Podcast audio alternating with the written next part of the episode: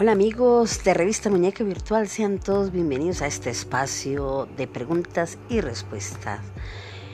Em, bueno, desde las diferentes plataformas, como siempre, me hemos hecho una pregunta y es, eh, ¿qué ocurrió en el colegio que le pareció que no era debido?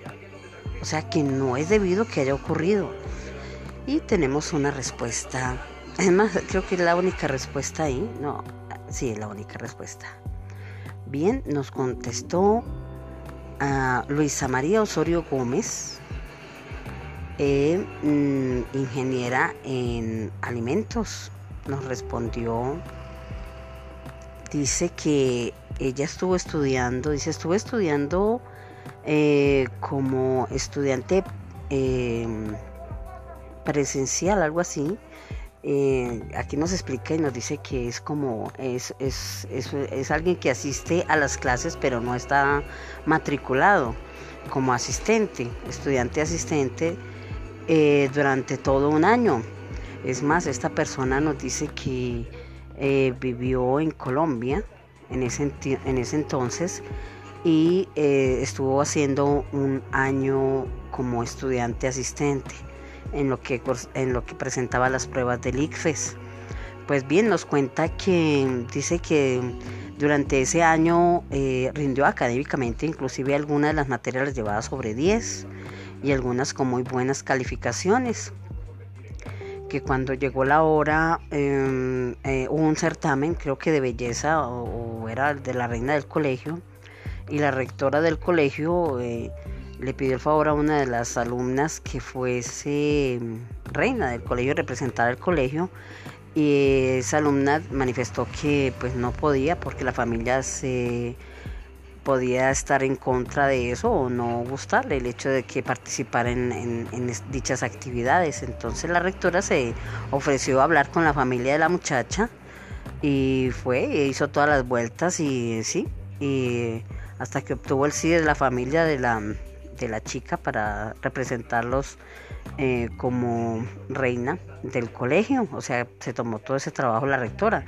Pero que a la hora de en que la rectora debió de dejarse ver como rectora y, hacer sentir su mano fuerte y su voz fuerte como rectora, eh, en ese momento dice ella que ella presentó las pruebas del IFES y la pasó sobre 6,8, que me parece a mí muy buena calificación pero dice y manifiesta que dice, presenté las pruebas del IFE sobre 6,8 y lastimosamente las eh, salió un decreto en Colombia en ese entonces que debía ser que el mínimo era sobre 7 que para, para probar las pruebas del IFE, o sea que por dos punticos la muchacha no pasó pues no pasó las pruebas del ICFES. Ella presentó eso ante la rectora y le manifestó pues que, que por favor contemplara su caso, que era una estudiante realmente una estudiante ejemplar, una estudiante modelo, que había pasado, inclusive estaban culminando el, porque en ese entonces eran las, eh, las de horario B, o sea, hay una que es un horario A, otra que es, es eh, horario B, es, creo que se le dice así. Em, calendario A y calendario B. Ellas son de calendario A, que, eh, comienzan desde enero y terminan en diciembre. Y hay una que es calendario B, que comienzan en junio y terminan en, el siguiente junio. Ella era, ella era calendario A, por lo tanto presentaba las pruebas de IFE a final de año. Pero por dos puntos no la pasó. La rectora definitivamente le dijo que no, que no podía ser. Esta chica me le pidió a la consejera del colegio que por favor intercediera por ella, que mire que, que las notas que tenía estaban muy, que eran muy buenas, inclusive algunas materias llevaba sobre 10 y definitivamente la rectora se negó. Dice que no le pareció debido que hizo todo su, utilizó todo su, su, su poder como rectora para un simple reinado de belleza que por mucho que representara o fuese representante de un colegio ante otros colegios, era más importante sacar adelante un estudiante y mucho más si es un estudiante estrella. Pues para, para mí sí, porque si lleva algunas materias sobre 10 y pasó sobre 6,8, realmente es una buena estudiante. Eso, hay de todo en la viña del Señor, pues nos cuenta eso Luisa, Luisa eh, Osorio Gómez.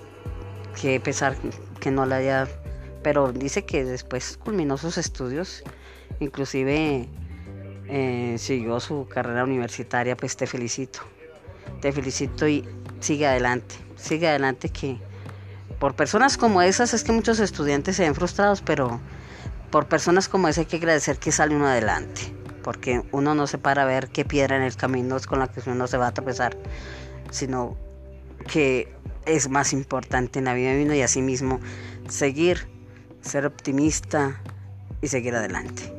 Bien, esto es todo. Les habló Marta Orozco desde Medellín, Colombia.